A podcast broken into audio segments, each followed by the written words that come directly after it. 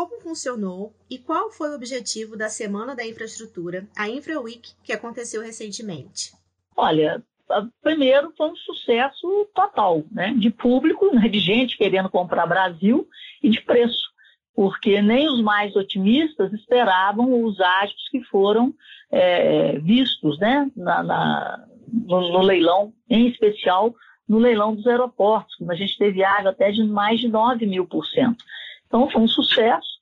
É, só em em aeroportos, né, nós vamos ter investimentos aí pesados, né, da ordem de 6,1 bilhões, e tivemos uma ferrovia e cinco terminais portuários. Então é um bom pontapé para ver se a gente destrava, né, essa, essa pauta aí de privatizações que já era para ter sido tocada há mais tempo, mas infelizmente nós tivemos né, a pandemia, o que é, atrasou muito a, o início é, dessa, digamos assim, desse, desse processo de privatização brasileiro. Por que o governo federal decidiu transferir, através de leilões, a gestão de aeroportos, terminais portuários e um trecho da ferrovia de integração leste-oeste para a iniciativa privada? Nós podemos considerar um avanço na agenda de privatizações? É, o que eu acabei de falar, né? O, o governo Bolsonaro ele foi eleito com essa pauta, né? Diminuir a participação do Estado na economia, o que é bom para toda a sociedade, é, sobre dois aspectos. Primeiro, né, em se tratando de Brasil, quanto menor for a presença é, da União, em todos os níveis, da União, dos municípios e dos estados na economia, você tem, como consequência disso, é, uma diminuição, inclusive, da corrupção. Né, da, da, da, porque você diminui os negócios entre é, interesses públicos né, e iniciativa privada. E ao transferir esses equipamentos para a iniciativa privada, nós vamos ter aquilo que o governo não tem dinheiro para fazer, que são investimentos. Então, isso vai melhorar, né? e quando, a gente, quando se trata de infraestrutura, a gente vai melhorar a, a vida da economia, a vida das pessoas e, consequentemente, o, o custo do Brasil. Na prática, que mudanças a entrada do setor privado pode trazer? No primeiro momento, vai trazer muito emprego muito emprego mesmo, né? Porque esses equipamentos vão ser é, reformados, vão ser ampliados, né?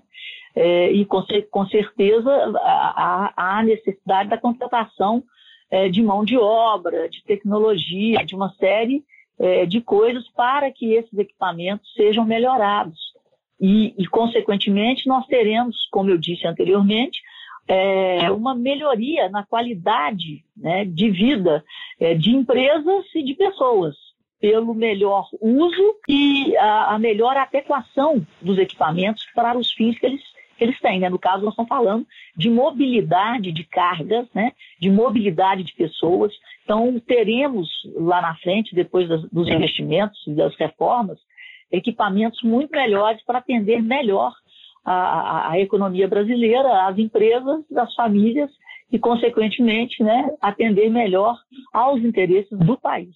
A senhora comentou sobre a retomada da economia. Eu gostaria que a senhora comentasse como essas ações vão, de fato, cooperar com esse crescimento. A economia brasileira, se não, se a gente não tivesse né, passando por essa segunda onda cruel e forte da Covid, a gente, pelos números, a gente via claramente que a economia vinha se recuperando em V, ou seja, o nível de atividade econômica no final do ano e nos dois primeiros meses de 2021, ele estava igual em vários setores, ou acima daqueles vistos em fevereiro de 2019, antes da pandemia.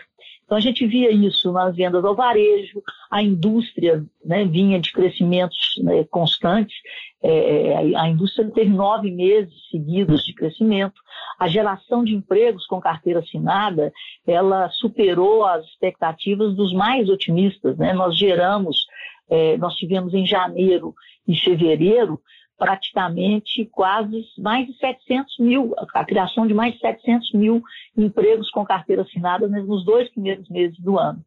E o setor de serviços, que foi o mais afetado pela pandemia, ele vinha se recuperando, porque nós ensaiamos uma flexibilização no final de setembro, ali no final do ano. Né? A partir do final de setembro, houve esse ensaio de flexibilização da atividade econômica, em especial do setor de serviços, com uma volta de, do setor de turismo, dos bares, dos restaurantes, mas infelizmente agora nós tivemos esse retrocesso necessário, dada a, a intensidade da transmissão do vírus né, e o colapso do sistema de saúde, e o que deve impactar negativamente no mês né, de março, principalmente março e abril, a gente vai sentir um retrocesso nessa, nessa recuperação que vinha de forma é, é firme. Mas o que eu quero dizer com isso é que isso já nos dá uma mostra de que, se tivermos uma vacinação em massa rápida, a economia brasileira